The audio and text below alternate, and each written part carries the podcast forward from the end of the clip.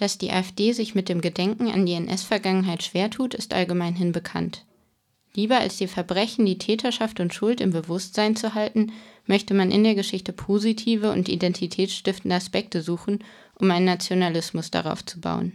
Ressentiments gegenüber Erinnerungskultur werden gehegt und Geschichtsrevisionismus betrieben.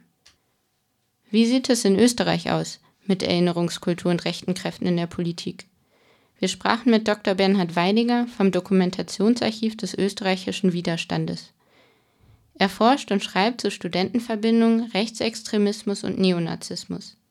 Mit uns spricht er über die Geschichtspolitik der FPÖ in Österreich, die mit rechten Burschenschaften in Verbindung steht.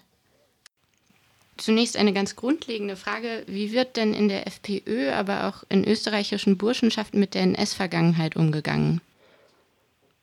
Also die FPÖ ähm, geht schon rhetorisch äh, klar auf Distanz äh, zur NS-Vergangenheit, hat das hat wiederholt erklärt, dass, wie ihre Lieblingsformulierung ist, sie mit dem Nationalsozialismus seinem Gedankengut nichts am Hut habe. Gleichzeitig ist es so, dass äh, die FPÖ eben immer wieder auch äh, gerade in gedenkpolitischen Belangen äh, eine doch deutlich abweichende Position von den anderen demokratischen Parteien äh, eingenommen hat. Also wenn es etwa um lokale Gedenkinitiativen geht, hat die FPÖ immer wieder gegen einschlägige Projekte gestimmt. Und was die Burschenschaften äh, betrifft, haben die auch eine, ja, eine recht eigene Gedenkkultur, die anderem darin besteht, dass man eben gerne ähm, der eigenen Toten gedenkt, der toten Soldaten zwei Weltkriege. Da nimmt man teilweise dann auch die der anderen Nationen dazu. Äh, aber recht ungern gedenkt man in diesen Kreisen der Opfer des Nationalsozialismus. Und wie wird dann gerade Täterschaft thematisiert? Ähm, naja, da tun sich gerade die Burschenschaften sehr schwer damit, weil eben ihre äh, Väter, Großväter beziehungsweise eben ihre verstorbenen Bundesbrüder und das trifft für Österreich noch mehr zu als für Deutschland, äh, praktisch ausschließlich auf Seiten der Täter standen. Äh, insofern ist eine Thematisierung von Täterschaft, also wird eine gewisse Bereitschaft zur kritischen Selbstbeschau voraussetzen und damit ist es in, bei den österreichischen Burschenschaften seit Jahrzehnten nicht sehr weit her. In verschiedenen Verbindungen tauchten ja offen antisemitische Liederbücher auf, die gar zum Völkermord aufriefen. Wie verbreitet ist denn Antisemitismus? Naja, die FPÖ hat da ein ähm, etwas widersprüchliches Verhältnis, äh, weil einerseits äh, sie sich seit Jahren äh, sehr stark um etwa gute Kontakte nach Israel bemüht, äh, gleichzeitig sie aber eine Geschichte hat, die äh, ein ja, die nachweist, dass sie ein Antisemitismusproblem hat und das auch bis heute, es kommt einfach immer wieder zu einschlägigen Vorfällen. Der Partei hat man selbst, der sich äh, seit einigen Jahren in der Rolle des Fürsprechers für die jüdische Gemeinde hier und für Israel im internationalen Kontext gefällt, äh, hat noch vor wenigen Jahren eine ganz klar antisemitische Karikatur auf Facebook geteilt und auch in seinem Umfeld und in den hinteren Reihen kommt es einfach immer wieder zu einschlägigen Vorfällen. Und teilweise trennt man sich dann von Leuten auch, äh, die eben da über die Stränge geschlagen haben. Aber solange es nur irgendwie geht, hält man an den Leuten fest, ne, wie etwa der Fall von Johannes Hübner gezeigt hat, einem, äh, dem außenpolitischen Sprecher, der 2016 dann äh, zurück, äh, nein, 2017 äh, dann zurücktreten musste. Ähm, alle nach einem antisemitischen Eklat, allerdings nicht, weil die Partei es von ihm gefordert hat, sondern äh, weil der öffentliche Druck einfach zu groß geworden ist.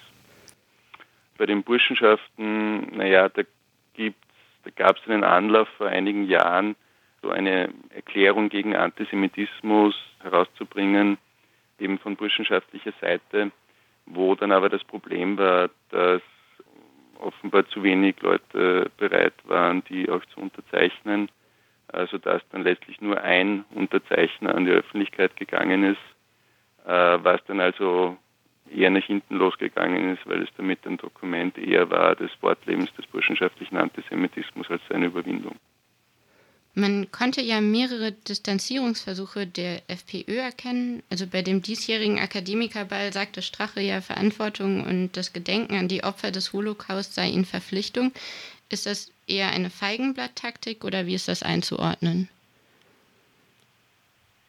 Naja, ich finde, man muss grundsätzlich schon anerkennen, dass das eine Ansage ist, wie sie gerade in diesem äh, Kontext auf diesem Ball wahrscheinlich noch nie getroffen wurde, äh, zumindest äh, nicht von so prominenter Position aus wie eben im Rahmen dieser Eröffnungsrede. Ähm, natürlich passt dann die politische Praxis der FPÖ mit solchen Deklarationen dann teilweise nicht zusammen. Und natürlich hat Strache in, diesem, äh, in dieser Rede auch einiges an Geschichtsklitterung geboten, was eben äh, das Verhältnis der Burschenschaften zum Antisemitismus betrifft und die burschenschaftliche Geschichte insgesamt. Also unter anderem hat er den Vorwurf des Antisemitismus gegen die Burschenschaften damit zurückgewiesen, äh, dass er auf eine burschenschaftliche Erklärung gegen Antisemitismus in den 50er Jahren verwiesen hat, mit dem Schönheitsfehler, dass die von der deutschen Burschenschaft verabschiedet worden war, der die österreichischen Burschenschaften damals gar nicht angehörten. Und zwar nicht zuletzt deshalb, weil in der deutschen Burschenschaft es Vorbehalte gab, dass die Österreicher den Antisemitismus dort wieder stark machen würden. Aber ja, also natürlich, wenn einer sich hinstellt vor einem Publikum, wo man weiß, dass das dieses, dass da dieses Problem nach wie vor existiert und das anspricht, dann kann man grundsätzlich mal wenig dagegen sagen. Ne? Hat denn die Regierungsbeteiligung der FPÖ womöglich aber auch ganz konkrete Auswirkungen auf die Erinnerungskultur oder im Allgemeinen, wie in Österreich mit der NS-Vergangenheit umgegangen wird? Naja, es gibt inzwischen schon einige Initiativen, wo die Regierung versucht, eine Markierung zu setzen, äh, die eben gerade Bedenken und, und äh, Vorwürfe streuen soll. Das heißt, es gab, also es wurde etwa angekündigt im Regierungsprogramm, man will jetzt den Nachkommen jüdischer, jüdischer NS-Opfer ähm, die österreichische Staatsbürgerschaft anbieten gab einen Beschluss für die Errichtung eines Denkmals in, in Malitrostinetz in Weißrussland für dort äh, ermordete Juden aus Österreich.